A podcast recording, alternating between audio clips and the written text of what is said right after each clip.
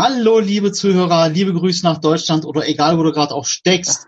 Vielen Dank, dass ihr heute eingeschaltet habt zu diesem äh, besonderen Interview heute mit der Silke.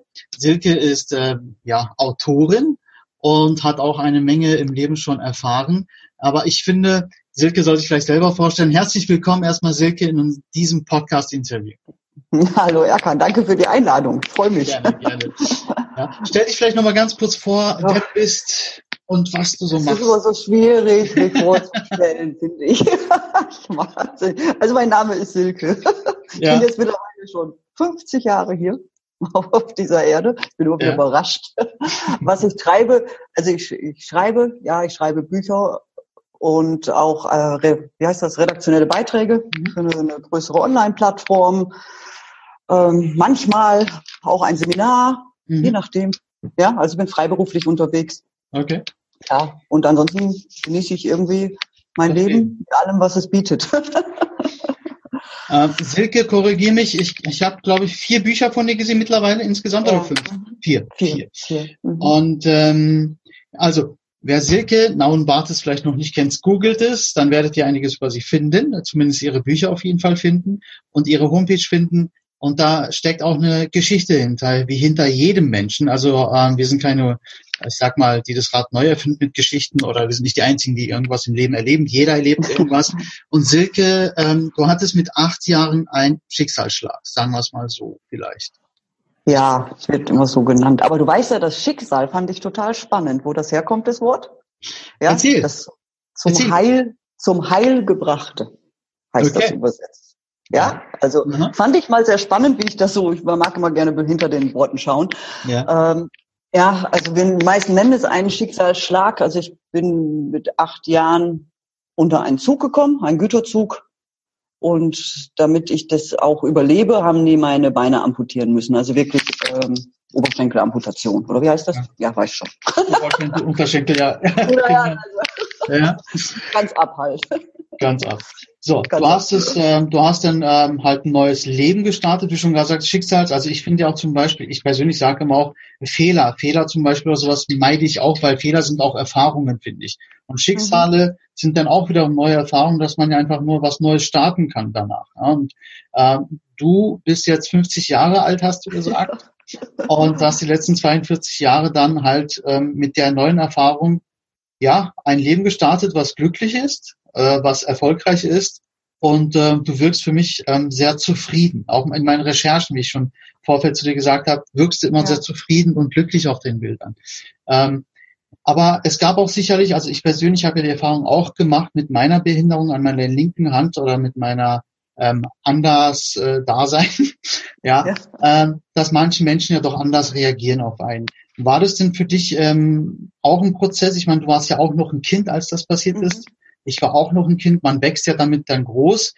Gab es für dich ähm, ja in den anfänglichen Jahren, auch als du Jugendliche geworden bist, irgendwelche Situationen, was schwierig für dich war, wovon ich jetzt vielleicht auch ausgehe?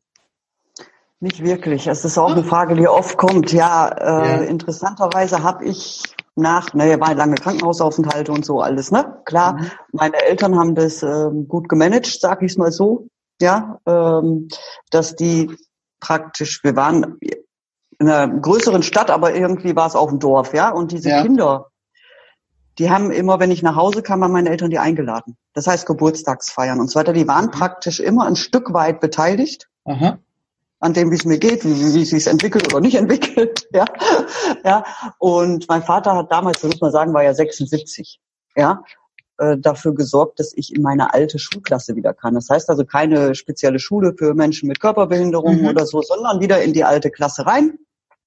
Und ich hatte dann auch durch die Reha schon solche Rutschhosen. Das sieht man, wenn man im Internet mal Bilder von mir anschaut, ne? Wie so ein mhm. Korb unten, der mein, mein Unterleib schützt.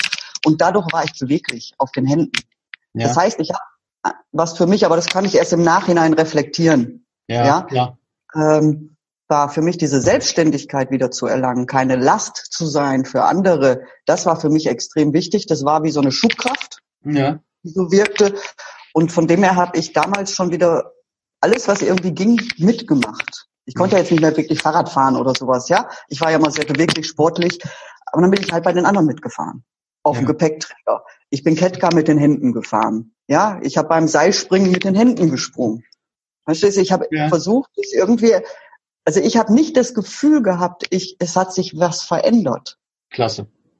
Ja, dass das natürlich dann außerhalb dieses Kreises, sag ich mal, meine, meines normalen oder gewohnten Umfeldes immer wieder zu Situationen kam, wo Menschen geschaut haben oder auch lustig in der Jugendzeit, wenn Party war und ich bin immer auf Händen gelaufen. Rollstuhl war das Zeichen der Behinderung, ja. weißt du? Dann bin ich immer auf Händen überall rein, in volle Kneipen und so. dann war ich auf einer, Höhe, auf einer Höhe von einem Hund. Ja. ja, lange Haare. Und dann kam das zu so Situationen, wo mir jemand über den Kopf sagt, ach, bist du ein schön, ein, hast du ne, zu meinem Kollegen ja. da vor mir ah, hast du einen schönen Hund, ne? Echt? Ich dann hoch, ja, ja, klar. Okay. Ähm, du meinst, Mensch, die Menschen reagieren ja, also die erwarten ja nicht, dass da jetzt jemand auf der Höhe da daherkommt. Ja, ja, das ja? erwartet ja niemand, ja.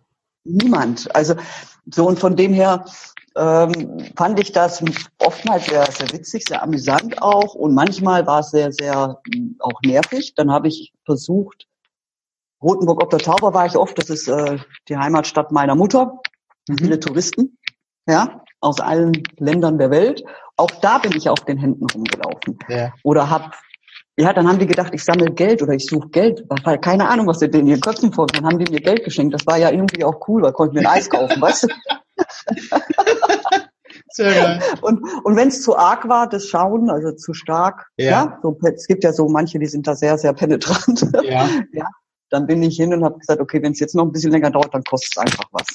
Okay. Ja, manchmal hat's genervt, das hing auch von meiner Tagesverfassung ab. Ja. Nicht immer äh, noch. Hast du Bock da jetzt irgendwie äh, dich dem zu stellen oder auch mit jemandem zu reden, der damit oder die Kinder, die mit Fragen kommen, wo die Eltern sagen, ich habe meinen Kindern beigebracht, du darfst immer alles fragen. Dann sage ich, das ist toll, aber die sollten vielleicht erstmal fragen, ob ich Lust habe, Fragen zu beantworten. ja, so ähm, unterschiedlich. Aber es hat mich nie so belastet, wie ich das von anderen her manchmal, also schon gehört habe. Ne? Also du hast, du hast am Leben einfach teilgenommen. Du hast gesagt, genau. ich lebe, ich und ich finde, ich finde super, was deine Eltern gemacht haben. Also natürlich äh, kennen sie nicht, also wenn sie noch da sind, grüß sie bitte ganz lieb. Ähm, klasse, klasse gemacht dass sie einfach dich gar nicht ausgegrenzt haben oder Sonderling als Sonderling behandelt haben. Mhm. Dass sie mhm. gesagt haben, ja kommt, wir haben Geburtstagsfeier gemacht. Also so bin ich ja auch groß geworden. Dafür bin ich auch meinen Eltern sehr dankbar, dass sie nicht ja. gesagt haben, du darfst, kannst jetzt nicht Basketball spielen wegen deiner Hand oder du kannst versuch keinen Handstand etc. So eine mhm. Geschichte. Ich habe immer alles gemacht auch und ich du auch, dass äh, ja also einfach am Leben teilgenommen. Das ist so enorm wichtig. Ja, ja. ja. Also es ist, glaube ich, wirklich einschränkend, wenn Eltern so sich so, so entwickeln, was, was, was natürlich nachvollziehbar ist, ein Kind ja. zu schützen. Ja. Dass nicht nochmal was passiert. Dass diese Ängste hatten meine Eltern auch. Natürlich. Ja. Kann ich nachvollziehen. Ja, ich keine Mofa gekriegt, weil mein Papa Angst hatte, dass ich wieder irgendwie, dann bin ich halt bei den anderen mitgefahren, hat wieder ein Unfall, ja? Weißt du? Schützen geht halt nicht. Und ja. das zu begreifen und dann den Freiraum zu geben, sich zu, auszuprobieren, ja. die eigenen Ängste bei sich zu behalten. Also das ist schon eine hohe Kunst. Ja, ja. finde ich, also als Eltern. nee, das ist das, also jetzt du, du bist, du bist ja auch Mama, ne? Ja, zwei Kinder, ja. Ja. Also ja. deswegen weißt du, wovon du redest. Ich habe leider keine Kinder, ja. ich habe nur einen Mops, der auch mittlerweile sehr alt ist, aber da kann ich anders. Das ist anders. okay. er will nur essen und schlafen, das war's. Ähm, okay ähm, als dieser Unfall war, also auf deiner Homepage kam ja sehr viel über dich, du hast ja äh, wirklich, gibt's ja auch eine Menge Preis da und hast auch geredet, dass die Ärzte damals gesagt haben, beziehungsweise haben dich in eine Schublade gesteckt und zwar mhm. körperbehindertes Neutrum. Ja, und deine Eltern haben genau das Gegenteil gemacht, sagen, ja, nee, sie lebt einfach und äh, nimmt am Leben teil. Das finde ich wirklich ähm, ganz, ganz wichtig. Auch Leute, die gerade zuhören. Egal was passiert, in keine Schublade stecken lassen, wirklich einfach am Leben weiter teilhaben. Und äh, Silke ist da äh, wieder eines der äh, ja, positiven Beispiele dafür.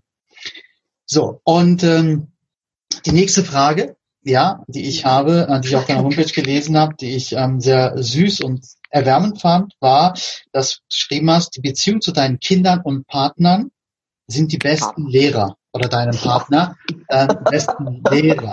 Was meinst du genau damit? Ja, was meine ich? Ich hatte ja schon mehr Partner, ne? Also ist nun mal so. Deswegen Partner nicht. Auch für die Damen, Damen dieser Welt, die meinen, dass der Körper das einzigste oder ein wesentlicher Faktor ist. Ähm, ja, das geht auch, ne? Um andere, ja. also ja, das hat was einfach mit der Ausstrahlung einfach zu tun. Ja. Ähm, ich habe ganz normal, also ich sag mal wirklich normale Beziehungen geführt, wie, wie, wie Millionen Menschen das auch tun. Und ich habe mein Glück ein Stück weit äh, oder ein großes Stück abhängig gemacht von anderen Menschen. Mhm. Das heißt auch meinen Kindern. Das heißt, wenn ihr euch so verhaltet, wie ich oder wer auch immer meint, dass das jetzt sein soll, dann geht's mir gut. Wenn nicht, dann habe ich ein Problem. Bin im Stress. Ja. Partner genauso. Ja, also der hatte ja, also die hat eine Verantwortung, mich praktisch auch glücklich zu machen. Aber da muss man erstmal draufkommen. Also das läuft ja so subtil, weil das so normal in unserer Gesellschaft ist. Ja. ja? Und für mich war das ähm, ja die größte Erfahrung, die, dass ich gelernt habe, mich mich selber erst einmal zu lieben, bevor ich überhaupt in, wieder in eine Beziehung gehe. Ja, und äh, das konnte ich, ich habe es gelernt, das ist vielleicht nicht so, sind vielleicht viele nicht begeistert, aber ich habe es gelernt durch eine Affäre mit einem verheirateten Mann, weil in dem Moment wirst du auf dich selber zurückgeworfen. Ja. Der andere ist nicht greifbar. Du musst mit deinen Emotionen und all dem, was das mit sich bringt, dich auseinandersetzen. Mhm. Also ich habe es zumindest getan und habe das genommen. Ich habe es wirklich genommen in dem vollen Bewusstsein, das ist eine Riesenchance für mich, wenn ich das hier nicht über den Verstand einfach äh, sagt, das, das ist nicht in Ordnung, das darfst du nicht, das macht man nicht, sondern mich einzulassen, alles zu erleben, alles zu fühlen mhm. und dann rauszukommen aus dieser, sag mal, Beziehung, ja, mhm. ähm, und zwar in Frieden, in Frieden mit mir, mit diesen Menschen und mit einer Selbstliebe zu mir, die mir dann ermöglichte, mit meinem jetzigen Partner, wir sind jetzt elf Jahre zusammen, äh, wirklich in eine Beziehung zu gehen, die dann nicht alles Friede, Freude, Eierkuchen war. Mhm ja. Aber dennoch konnte ich, also ich habe ihn nicht mehr in diesem Sinne gebraucht, weißt du? Ja. Ja, das war für ihn anfangs schwierig, weil er auch noch aus diesem Denken kam, ne? Mhm, brauchen ist Liebe so ungefähr. ja, äh, und dann haben wir uns immer tiefer aufeinander einlassen können, mhm. weil weil du diese Emotionen, diese Gefühle hältst. Du projizierst die nicht, das passiert zwar mal, dass du dann sauer bist und so, aber im Endeffekt weißt du, es ist in dir, es ist deins, kümmere dich. Mhm. Kümmere also dich. Hast was ganz, ganz Wichtiges gesagt, das sage ich immer. Also mein Spruch, eins meiner Sprüche ist, wenn du erst dich selber liebst, kannst du auch andere Menschen lieben. Das sage ich mhm. immer. Ja? Weil ähm, ich sage jetzt nicht, weil viele verstehen es auch falsch. Viele, wirklich sehr viele verstehen es falsch, sagen, ja, ja selbstverliebt sein ist ja nichts Gutes und ähm, da, da, ne, das ist nicht, da ich, nein, das ist was richtig Gutes, das ist das Perfekte. Wenn du dich erst selber liebst, wie du schon mhm. gesagt hast, wenn du dich auf deine eigenen Emotionen, auf deinen eigenen Körper und all das, was mit dir zu tun hat, wirklich einlässt und dann dich anfängst zu lieben und sagst, ich liebe mich, weil dann bin ich der Meinung, dass du dich auch erst öffnen kannst für andere. Ja, ja also ist auch meine Erfahrung, ist auch ja. meine Erfahrung. Ja. Und ähm, weil viele haben mir natürlich auch oft die Frage gestellt, die es dann irgendwann entdeckt haben, weil bei mir war es auch so mit der Hand. Ja. Wir haben es nicht immer sofort gesehen, haben gesagt, ach Mensch, ja, ähm, findest du das denn nicht hässlich? Also so als Kind, Jugendlicher wurde es oft gesagt. Erwachsene sagen sowas nicht mehr. Vielleicht denken sie sich das, aber sagt keiner mehr. Und ich sage, nein, ich, ich liebe mich so, wie ich bin. Ich bin so groß geworden und äh, ich bin im Reinen.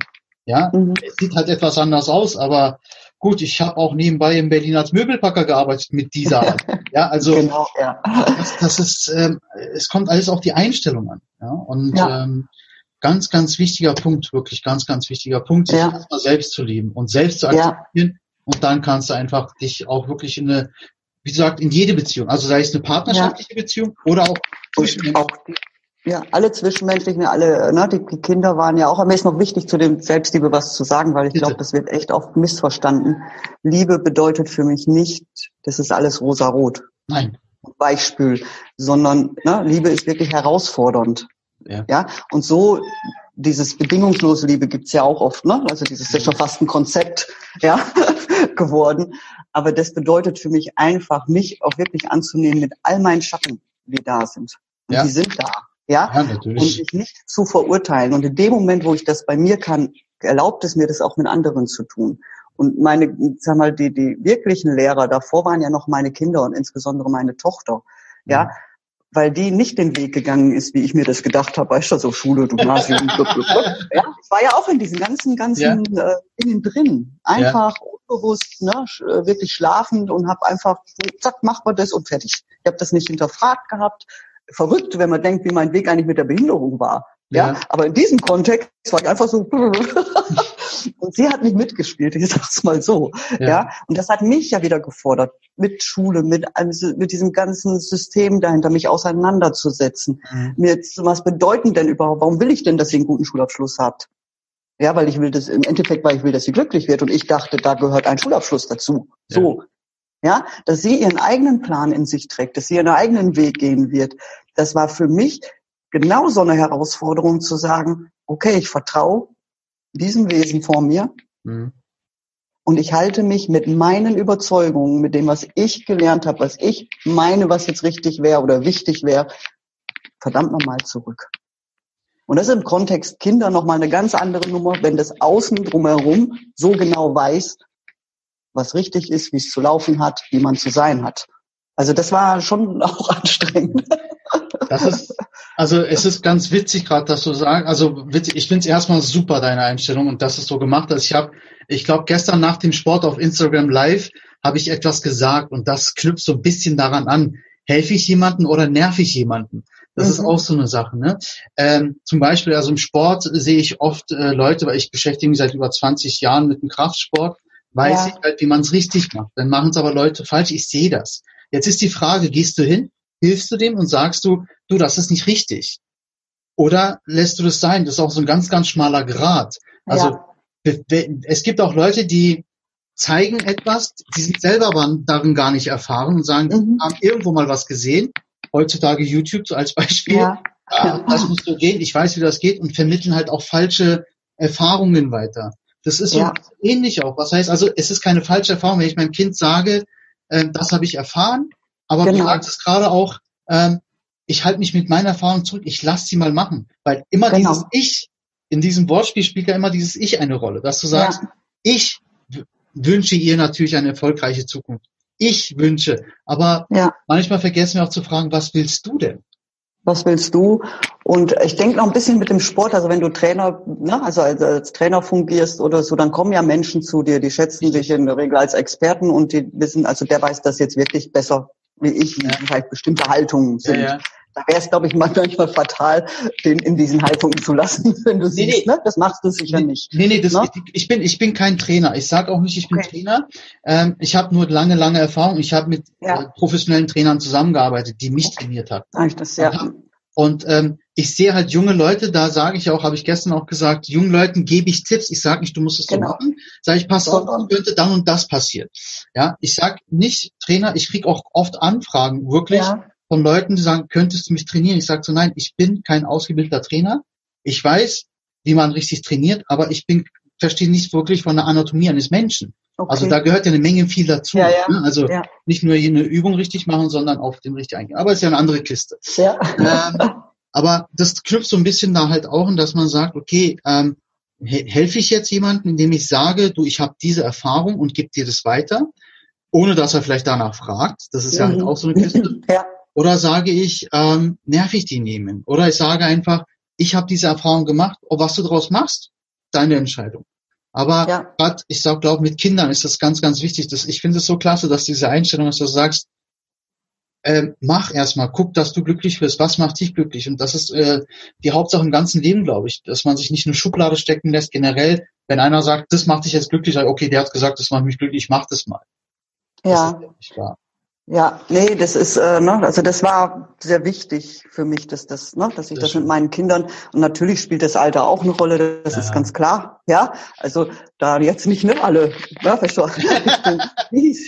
gab es ja auch mal so Richtungen, wo dann wirklich jeder alles, äh, sondern das hat ja einfach einfach in erster Linie mal was mit mir zu tun, ja. also mit dem Erwachsenen auch. Ja. Für sich eine, eine Philosophie vom Leben zu, zu finden. Die meisten haben ja eine, das ist nur nicht bewusst, ja, mhm. und dementsprechend auch zu leben. Ja. Und das, ja, dann, dann ist man ja integer, dann ist man mit seinen Werten eins und dann ist es auch wieder okay. Mhm.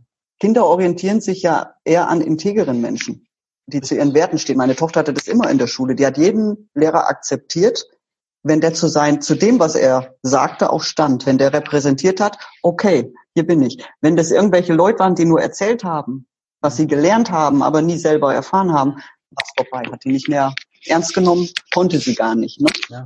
Chapeau an deine Tochter, eine klasse Einstellung. Ich hoffe, das hat sie diese Einstellung generell behalten für ihr Leben. Ja, ja, sie ist sehr, sehr ich bin immer wieder überrascht. Du. Weil ähm, man, man trifft ja gerade heutzutage sehr viele Trainer, Speaker, keine Ahnung, wie sie alle nennen. Coach etc., Lebensathleten äh, triffst du. Ähm, ich habe damit manchmal ein Problem, muss ich ehrlich sagen, wenn man halt ein bisschen so recherchiert, wie du schon sagtest, die erzählen etwas, was sie irgendwo gelesen oder gelernt haben, aber nicht selber erlebt haben. Das, das ist für mich dann nicht so ähm, real, also nicht ähm, echt, muss ich ehrlich sagen. Also ich, ich bin auch so jemand wie deine Tochter. Ich kann zu jemandem hochschauen und sagen, okay, cool, ja, weil dieser mhm. Mensch das erlebt hat, weil das sind dann für mich echte Lehrer, sage ich mal, die ihre Lehren aus diesem Leben auch gezwungen haben, um das ja. jetzt vielleicht weiterzugeben. Das ist für mich ganz, ganz wichtiger Punkt auch. Ja. ja. Ja, ja, das ist, also ich denke, wenn wir ein bisschen ähm, uns ein bisschen kennen, wir spüren das ja, ob jemand ähm, echt ist, ob er authentisch ist oder ob, ob da einfach nur eine Rolle ne, auf der Bühne steht, die jetzt gespielt wird und daran orientieren. Also so habe ich es immer gemacht. Ja. ja, äh, geht mir auch so. So, ich hatte vorhin was angesprochen. Vier Bücher was? hast du geschrieben. Ja. Wie kam es zu diesen Büchern? Also du hast dir irgendwann gedacht morgens, ach, ich schreibe gern oder ich habe Langeweile, ja. ich fange mal ein Buch an zu schreiben. Oder was war die Motivation zu sagen, ich fange jetzt an, Autorin zu werden? Oder war das ah, Das war ein Zufall. Ja, Zufall. Ich habe eigentlich schon, wenn ich mich zurückerinnere, ich habe immer gerne geschrieben. Für ja. mich war immer dieses Gefühl, früher Schreibmaschine, ne? Mhm. Dieses Gefühl, dann habe ich immer Dinge abgeschrieben, Sprüche ja. abgeschrieben, oder lauter Zeug. Ich hatte dann schon mal die Idee, irgendwann ein Buch zu schreiben, habe aber nicht gewusst, worüber. das Übliche, das kennt vielleicht der ein oder andere. Und dann habe ich das auch alles wieder aus den Augen verloren, war ganz anders äh, weitig unterwegs. Und dann hat mich 2015 erst eine, ein Verlag angerufen, eine Verlegerin. Okay. Die hatte mich bei irgendeinem Event in Frankfurt gesehen. Da war ich als Gast dabei, also als Zuschauer, ja. Und die hat mich dann angerufen und gefragt, ob ich nicht Bock hätte, mal mein Leben, also ein Buch über mein Leben oder meine Geschichte zu schreiben. Wie und dann habe ich gesagt, ja.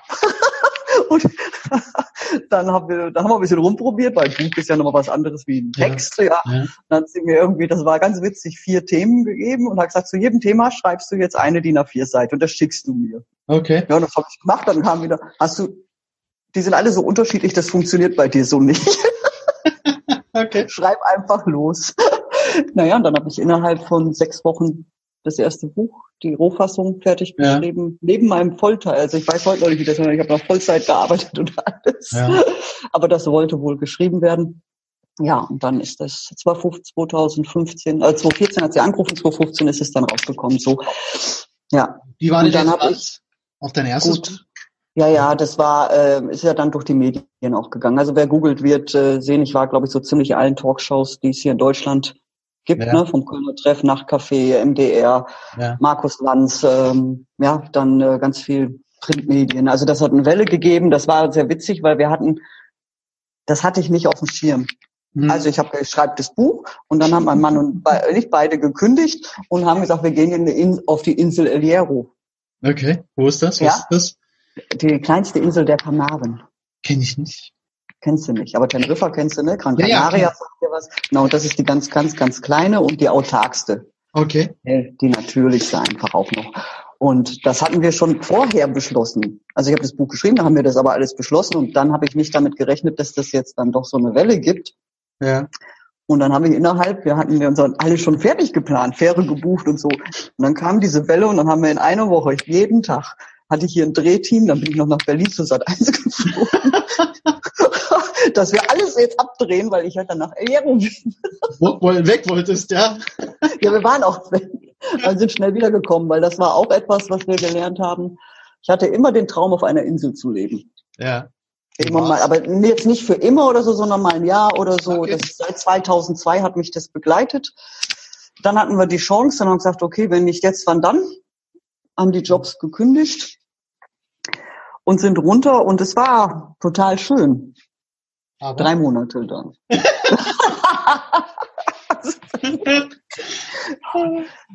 so schön wie das ist im, im, Urlaub und so schön wie diese, also wirklich voller Wunder diese Insel ist. Sie ja. ist klein. Du brauchst mindestens einen Tag, bis du wieder in Deutschland bist. ja, ich muss dazu, ich hatte ja viele Termine dann, ja. ja. Bin also hin und her geflogen. Ähm, und so Ich weiß es nicht. Vielleicht war es nur bei uns so. Ich liebe ja das Wasser und diese, diese, diese Weite, die das Meer so noch mit sich bringt. Und auf der anderen Seite war es sehr begrenzt, weil die Menschen, die dort leben, leben auch ein paar Deutsche, ne? so 500, die denken im Rahmen dieser Insel. Okay. Weißt du, was ich meine? Ja, ja. Das heißt, das Grenzen, das Denken ist sehr eingeschränkt und ich wäre wahrscheinlich verwelkt wie eine, keine Ahnung was hier, da, ja, Blume auf dieser Insel, wenn ich lange dort geblieben wäre. Wir haben gesagt, wir machen das vielleicht nochmal mit 80. so, 90. Okay. ich hatte so eine romantische Vorstellung von ja, ich sitze, sitze mit, mit äh, auf einer Veranda, Meerblick und dann Tee. treibe ich ganz cool, ne, so ganz oder, so, oder Cocktail, ne? Mein, genau, einer bringt mir noch Kaffee und mein Cocktail und ich schreibe mein Buch. was ich, was ich vergessen habe, ist, dass das knallheiß ist und mein Laptop das in der Sonne gar nicht mitmacht. Sehr geil. ja, also ja, aber wenn wir es nicht gemacht hätten, wäre das immer im Raum gewesen. Ne? Das sage ich auch immer. Also wir sind ja auch mittlerweile seit fünf Jahren leben ja nicht mehr in Deutschland. Wir sind, mhm. das, unser Traum war es ja auch mal ähm, in Thailand leben zu können. Bei uns hat sich Chance ergeben. Seitdem sind wir auch in Thailand und äh, ja, äh, wir sind nicht wieder zurückgegangen, weil das für uns so passt. Ja. Ähm, aber ich sage zu jedem, hast du einen Traum, den du dann vielleicht ermöglichen kannst, mach es. Warte nicht auf irgendeinen Zeitpunkt, sagst du in zehn Jahren, in 15, 20, 30 Jahren, machst, weil irgendwann ist, sagst du, Mensch, hätte ich es mal gemacht. Dann ja. hast du, hast du eine Erfahrung auf jeden Fall im Leben verpasst. Ja, ja, ja ganz klar. Ja. Ähm, vielleicht noch mal kurz in deinen Büchern. Was ist so deine Hauptthematik? Also worum geht's in deinen Büchern? Immer um, ähm, ich sag mal, Selbstbindungsstrichfindung. Mhm. also wenn du es so siehst, man könnte auch, du könntest auch sagen, persönliche Entwicklung, ich sage eher Entwirrung. Ja. ja, also ganz essentiell ist für mich wirklich zu und das ist das, was ich so erfahren habe. Und das ist natürlich schwer. Deswegen bin ich auch so ein bisschen so ein Mensch, der nicht anleitet gerne, der sagt, mach es so oder mach es so. Weil jeder macht das auf seine Art und Weise. Und was es aber braucht, ist eine Bereitschaft, überhaupt mal ein Fragezeichen hinter das mhm. zu setzen, was bisher geglaubt wurde und was in unserer Gesellschaft auch als normal anerkannt ist. Ja. Ähm, sich mal zu fragen, wer bin ich denn wirklich? Was macht mich wirklich aus? Und ich spreche nicht von Talent und Fähigkeiten, das ist mhm. alles auch da. Aber diese Unterscheidung zwischen dieser Persönlichkeit, die wir gebildet haben, gebildet wurde ein Stück, ne, zu einem großen Teil, ähm, das, das ist ja nur sehr begrenzt. Ja. Das ist sehr, sehr begrenzt. Ja. Und ich finde die deutsche Sprache im Grunde sehr schön, ne? Selbstfindung, Selbsterforschung, ja und, und äh, Selbstbewusstsein. Was heißt denn, dass viele verwechseln das mit so einem, ha, jemand, der da immer ne, sich strahlt und weiß, wer Talente, ja. Fähigkeiten, also so irgendwie so ein, ja, äh, das ist aber, für mich ist das, ich bin mir meines Selbst bewusst und das ist wesentlich größer und weiter. Das kann, kann ich gar nicht fassen, als die kleine Persönlichkeit, den Ausschnitt, den ich ne, tagtäglich ja. zeige. Ja, so ähm, ich sage mal einfach lesen. Das erste Buch ist einfach meine Geschichte oder ein Teil meiner Geschichte in, in, in verschiedenen Bereichen des Lebens. Mhm. Ja, es ist auch keine, zwar autobiografisch, aber nicht zeitlich autobiografisch. Okay. ja, sondern geht Beziehungen, Kinder, ja. Beruf. Ja, also so, weil so viel die Todesfälle und das, das war ja alles so viel und ineinander ver, zeitlich verrastet, also ineinander, ja, dass ich das chronologisch gar nicht hingekriegt habe. Ja. Okay. Ja. Also ähm, ja, da kann ich das auch unterschreiben, was du gesagt hast. Also Fähigkeiten etc. ist ja dann ganz was anderes. Das kann man sich auch dann aneignen und verbessern oder dran arbeiten. Aber sich erstmal bewusst zu werden, wer bin ich überhaupt, mhm. das ist, glaube ich, ein ähm, schwieriger Prozess für sehr viele von uns. Ja, man muss. Frage oft ja gar nicht. Nee, das, deswegen ist es ja so schwierig, ja. weil man die Frage ja. sich gar nicht stellt. Ja, ja. und ähm, es ist auch, ähm, was du halt gesagt hast, was ich zum Beispiel auch immer vielen sage, du musst nicht das machen, was ich gerade gesagt habe. Es ist nur eine Empfehlung. Geh es mhm. auf deinem Weg an. Wichtig ist, dass du vielleicht so, ich sag mal, wenn ich jetzt zehn Sachen sage, nimm dir von den zehn Sachen, was das Beste für dich ist, was du umsetzen möchtest oder kannst, auf deine Art und Weise. Ja, ähm, weil ansonsten kopierst du jemanden, dann bist du auch nicht du selbst und äh, verlierst dich vielleicht auch deinen Weg ähm, bei einer Veränderung. Weißt du, wie ich meine?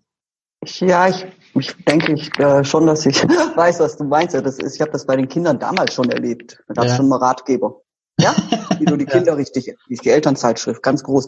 Dann habe ich versucht, diesen Ansprüchen gerecht zu werden. Ja, hör mir auf. Ja, ähm, was wir heute haben, ist ja schon fast eine Selbstoptimierungswahn. Ja. Ja. Und die Gefahr für mich, die wirkt, dass, dass wir, wir hatten Jetzt, es verändert sich alles, die Arbeitswelt und alles, ja. Und, und früher, also was heißt früher, vor ein paar Jahren noch, war das alles sehr strukturiert durch außen. Mhm. Du hattest feste Arbeitszeiten, das haben heute auch noch viele, aber es verändert sich und das wird schnell gehen. Ja. Mhm. Das heißt, es bietet keine Sicherheit für den Menschen mehr. Der Rahmen löst sich auf, ja, diese Strukturen. Also muss ich Sicherheit in mir finden. Ja. Ja. Und durch diese Selbstoptimierung und diese ganzen, ja, was es alles an Angeboten gibt und jetzt ja überall, also wirklich wohin du schaust, ja, ob das von Yoga, Achtsamkeit, ähm, keine Ahnung, es sind, es wird zu einem Konzept gemacht, eine Erfahrung, die du nur erleben kannst. So und jetzt gehen Menschen hin, es wird in, in Businesswelten angeboten, überall, ja, und jetzt gehen da Menschen hin, da kommen Trainer, die sagen dir, wie das funktioniert, meditieren, was auch immer, ja, ja. so bei dir klappt es einfach nicht. Es klappt nicht. Und was passiert jetzt, wo du früher eine Schuld oder eine Verantwortung nach außen geschoben hast, ja, fängst du jetzt an, es auf dich, komplett auf dich zu nehmen ja. und dich schämen, vielleicht schuldig zu fühlen, weil alle schaffen das, nur du nicht. Ja. Und dass dieses äußere Bild, was oft nach außen gezeigt wird, Social Media ist perfekt dafür, das anzuschauen. Ja. Was da nach außen gezeigt wird, das ist rein, die meisten Blendungen für mich. Rein, ne?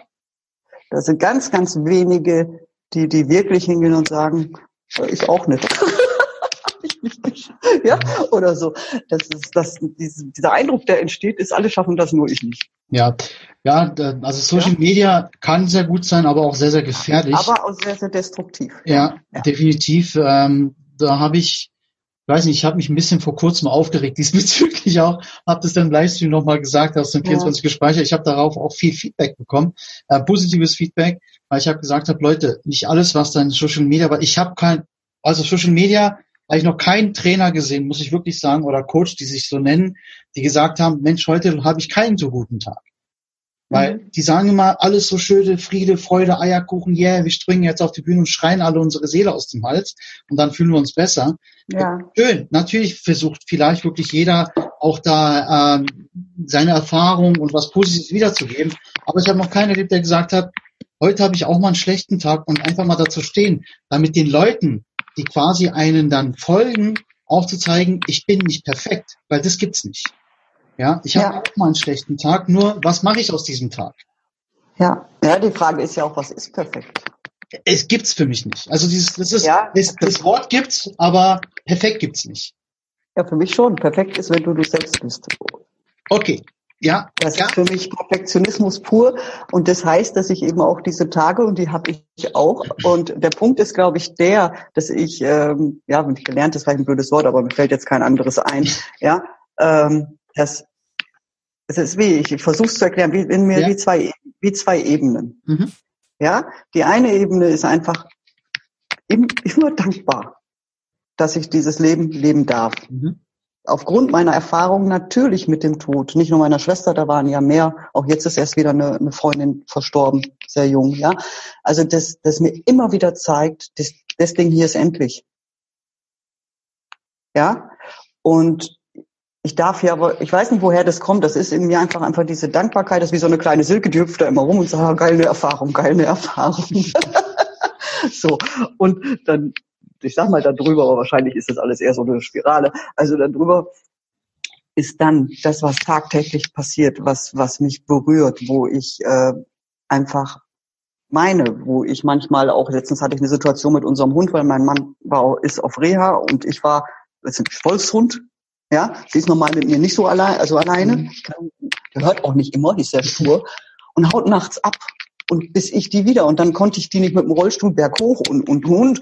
Und da war ich verzweifelt. Ich war ja. hilflos. Ich hätte den Hund am liebsten geschafft. Ja. Und dafür nehmen wollte ich so nicht. Ja. Nachts um eins, weißt du. Ja. So, ja, und das einfach sein lassen zu können. Mhm. Da muss ich mich doch nicht für, für verurteilen. Klar, das ist ein bisschen gewesen wie mit den Kindern, wenn man irgendwas gesagt hat und hinterher denkt so, scheiße, was hast du jetzt wieder gemacht? Der arme Hund oder das arme. Kind.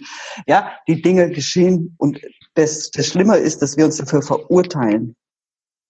Mhm. Dass wir uns selber verurteilen für etwas, was in dem Moment schon passiert ist. Ja. Es ist schon Ende. Ja, ich muss jetzt auch nicht hingehen und überlegen, was muss ich jetzt tun, dass das das nächste Mal nicht passiert. Nein, das darf einfach auch mal sein. Das heißt ja, ja nicht, dass ich das tagelang mache. Nee. Also, ja?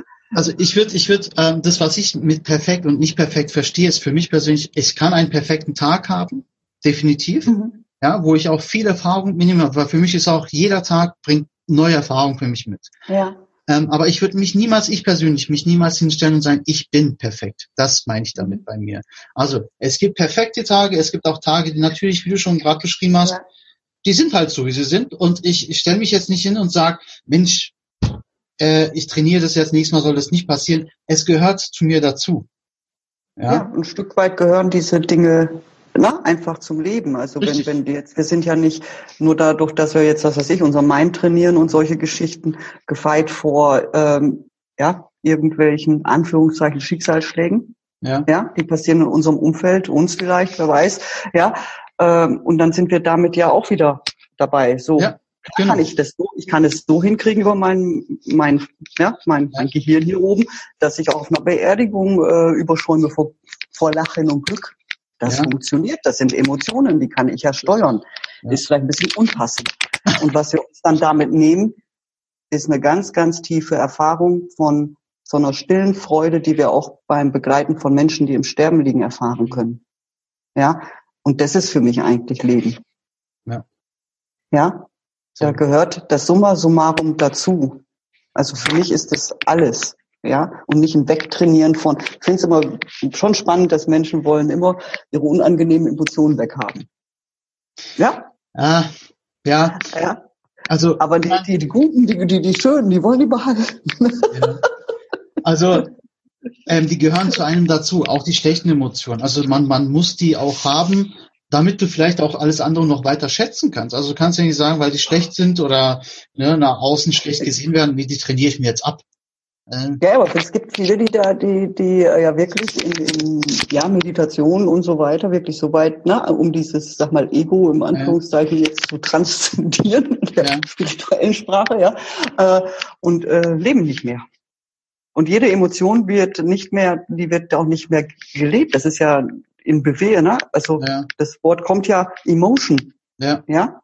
Das heißt ja in Bewegung. Das Ding ist in Bewegung. Und wenn ich das immer nur halte und halte und halte und nicht mehr nach, ja, wie ich das transportiere, ist ja eine ganz andere Geschichte, ja, äh, staut es. Und dann habe ich wirklich eventuell irgendwann ein Problem, was ich in einer Krankheit äh, dann eventuell, ne? Dann es bricht irgendwie aus. Irgendwann bricht Psyche, das die aus. Die Psyche, die Seele wird äh, reagieren auf diese Geschichten, ja. Ähm, vielleicht als Beispiel kann ich nennen, ähm, gerade da wir in Asien leben, ähm, Asiaten sind immer sehr höflich, auch mhm. wenn was falsch läuft, die lächeln das weg, auch wenn es eine unangenehme Situation ist. Man erlebt, oder ich lese hier oft in den Nachrichten leider auch, dass die dann auf einmal explodieren. Die, die mhm. machen etwas, was, wo keiner vorher damit gerechnet, aber das ist so diese, ja, in Deutschland, wenn man Straßenverkehr sowas sagt man, ey, du Vollidiot, ja, da vorne. Ja, genau. Das wirst du in Asien nicht erleben. Das wird in Thailand nicht erleben, dass ein Thai rausschreit, das, das gibt's nicht. Ja. ja mhm. Ist dann. Aber irgendwann bricht das halt auch aus.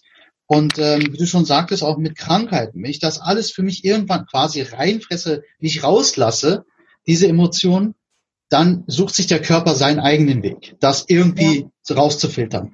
Meistens leider nicht äh, auch gut. Ja. Nee, nee, in irgendeiner Art und Weise dann, ne? Also ja. die, die sich dann vielleicht nicht ganz so toll darstellt. Nee. ja. Es erinnert mich, ich hatte mal ein Mädchen, ich hatte mal äh, Kurse gegeben für, für Kinder. Ja. So ab acht, ja. Und da war eine Japanerin dabei. Also das heißt, die Mutter kam, Aha. war Montessori, Montessori-Schule und die Mutter kam auch Japan, also ganz typisch japanisch ja, immer freundlich, immer, immer so. Und das Kind funktionierte jetzt nicht. Die war nämlich extrem wütend. Die war anders. genau. Und ich sollte im Kurs dafür sorgen, dass die jetzt ihre, dass sie wieder normal wird. Dass sie wieder wütender wird.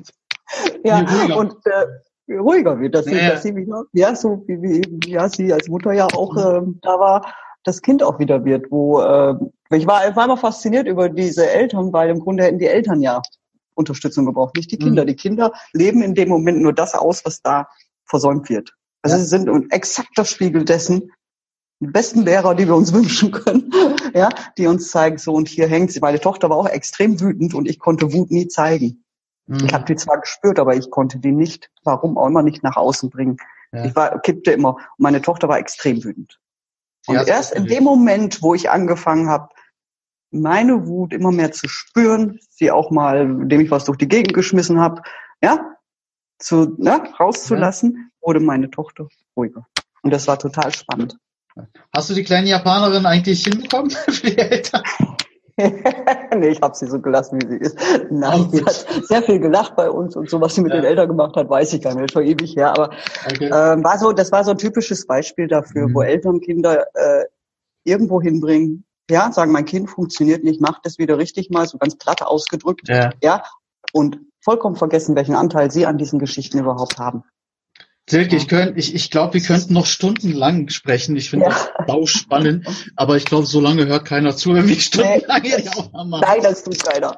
Ähm, ich habe auf deiner Homepage, also ich ähm, würde gerne von dir vielleicht, dass du unseren Zuhörern mhm. noch so als letzten Lebensweisheit mit auf den Weg was gibst oder was deine ist. Also wo du sagst, ja, das ist so, was, du für dich, ähm, wonach du lebst zum Beispiel oder so. Ich habe ja auf deiner Homepage gesehen, ja, überprüfe alles, was dir gesagt wurde und wirf über Bord, was den Ausdruck deiner Seele einschränkt. Ist es genau. das vielleicht schon? Das ist, äh, ja, äh, im Moment ist er das. Ne? Das ist veränderbar. also ich hatte viele Le also Leitsprüche, aber ich hatte einen, der mich lange, lange Zeit getragen hat. Das war ähm, ich sag, gib mir die Gelassenheit, du kennst den. Mhm. Ja? ja? Dinge anzunehmen, die ich nicht ändern kann. Und das war so in den Zeiten mit meiner Schwester und so weiter. Da hat mich das wirklich wie so ein inneres Gebet auch getragen. Mhm. Ja. Und äh, bei dem, was jetzt, also mit, mit der Seele, da müssen wir, oder dürfen wir erstmal entdecken, die Seele in uns wieder. Und überhaupt dieser, ich sag mal, nenn es Seele, nenn es anders, ist mir eigentlich ziemlich egal, aber dieser Intuition, die wir in uns tragen, zu folgen. Ja. Und das, wenn ich tue, bleibt mir gar nichts anderes übrig, als all meine Überzeugungen, die, da gehen 99 Prozent über Bord. Weil der, der Weg der Intuition, ja, der ist, den, den, da ist kein Plan, da ist kein, du kannst das nicht wirklich steuern. Ja. Ja, sondern du folgst dem einfach. Hm. Ja. Und dann zeigt sich der Weg. Das ist wie so ein Dickicht, wo, wo, du, wo diese Stimme sagt, da rein und du denkst, ja scheiße, wie bescheuert. ich sehe ja gar nicht wohin. Ja. ja. Und der Verstand ist ja der, der immer sagt, so, wir machen jetzt hier ein Ziel und dann haben wir die Schritte und dann gehen wir da dahin. Auch fein. Habe ich auch schon, mache ich auch. Aber immer im Kontext dessen, dass das so offen bleibt, dass ich Ein jederzeit die Richtung wechseln kann. Einfach mal machen, oder? Genau, einfach machen. Ziele sich auch setzen, warum nicht? Ja. Für mich ist es nicht wichtig, ob ich die erreiche. Ja. ja. Sondern das, was ich auf dem Weg oder bei dem Probieren oder wie auch immer alles erlebe, welche Menschen ich kennenlerne, was auch immer. Ja. Auf dem Weg dorthin zum Ziel ist manchmal viel geiler als das Ziel an sich, weil du so viel mitnimmst. Weil ich habe schon Ziele erreicht, die, die da habe ich erst hinterher gemerkt, dass ich sie erreicht habe. ja, aber, ja, ja, das sind aber die geilsten Erlebnisse, oder? Sagst du, wow, äh, ist jetzt passiert, geil, ja? Ja, ist jetzt passiert so ungefähr. Ja? Wow. Und jetzt? Ja, und ähm, jetzt? Helge, machst du noch Vorträge oder sowas? Oder liest du Bücher mal, deine eigenen? Ja, ich habe immer wieder mal Lesungen. Also im Moment ist die, ich habe ja, ich liebe ja so diese Datenschutzverordnung ja. hier in Deutsch. oh, Deswegen ist meine Website auch so, wie sie gerade ist. Ja. ja. Weil ich auf dem, da habe ich einfach gar keinen Bock drauf auf so Zeug. Also die Veranstaltungen werden dann in Kürze wieder auf der Website sein. Im Moment habe ich äh, ein bisschen, sag ich mal, in der Richtung Ruhephase. Ja. Weil mein Mann ja auf Reha ist und so. Und dann geht das wieder los ab August. Mhm. Da bin ich auf dem Come Together Festival. Das ist vielleicht, der steht schon bei mir auf der Website. Vielleicht mal gucken. Ist wirklich, äh, denke ich, eine interessante Geschichte. Dann gehen die Lesungen los, nämlich wieder in Österreich. Also Herbst. ich muss ja, will ja noch ein Buch schreiben. Muss jetzt mal oh. irgendwie. ja. Ich bin auch gerade dabei, aber ich verrate noch nicht worüber. Okay. Hat sehr viel okay. mit mir zu tun, logisch. Ähm, wir machen folgendes, wenn es auch recht ist, dass wir deine, deine Homepage auf die, in die Shownotes reinpacken, sodass die Leute, ja, wenn die mal ähm, interessiert sind, mal auch mal deine Bücher vielleicht zu kaufen oder wie auch immer, ähm, dann packe ich das alles in die Shownotes, was dich so betrifft, mhm. rein, dass die Leute mal da dich ein bisschen stalken können auf gut Deutsch, Online-Stalking. Ähm, und ähm, kann man dich dann auch, wenn jemand vielleicht eine Frage hat, äh, auch kontaktieren diesbezüglich, wenn du mal Zeit hast, das zu beantworten? E-Mail am besten. Ist okay. ja ein Kontaktformular oder die E-Mail-Adresse ist da. Am besten immer per E-Mail, weil ich hatte auch mal den Anspruch an mich, wie so das immer so propagiert wird. Also hier 24-Stunden-Service, ja. mache, mache, mache. Und bin so, äh, äh, Dings, das hat kurz Spaß gemacht. Und habe ich gedacht, nee, aber das bestimmt ja mein Leben, das geht gar nicht. ja. Also ich bin auch die, die sich mal Zeit lässt, je nachdem, ne? Und sagte, ich antworte dann eben erst morgen oder übermorgen. Also da dann nicht wundern. Aber nee, nee also die Zuhörer wissen das ja von anderen äh, Interviewpartnern oder Gästen, die wir hier hatten, äh, die antworten dann schon. Aber liebe Leute, also bitte, bitte, bitte da Geduld haben, wenn ihr der Silke eine Frage schickt oder irgendwas wissen wollt von ihr, ähm, dass das nicht von heute auf morgen geschehen kann. Das wisst ihr von mir selbst. Ich kann auch nicht immer alles sofort beantworten. äh, ja, da nimmt halt ein bisschen Zeit in Anspruch. Okay, wir packen alles in die Show Notes. Vielen Dank, Silke, für deine, ähm, für deine Zeit und für all das, was du uns gerade mit auf den Weg gegeben gegeben hast, auch mit deiner Erfahrung. Und äh, wir laden es natürlich auf YouTube hoch und dann geht es auch auf Podcast in die Kanäle. Und ich hoffe, äh, wir hören uns demnächst irgendwann wieder, weil ich glaube, ja. wir, wir, können noch stundenlang quatschen. Ja. Also, liebe Zuhörer. Danke, danke dir, du. Vielen Dank. Also, liebe Zuhörer, dann verabschieden wir uns heute wieder mit meinem Leitspruch Search, Find, Destroy Your Limit. Bis bald.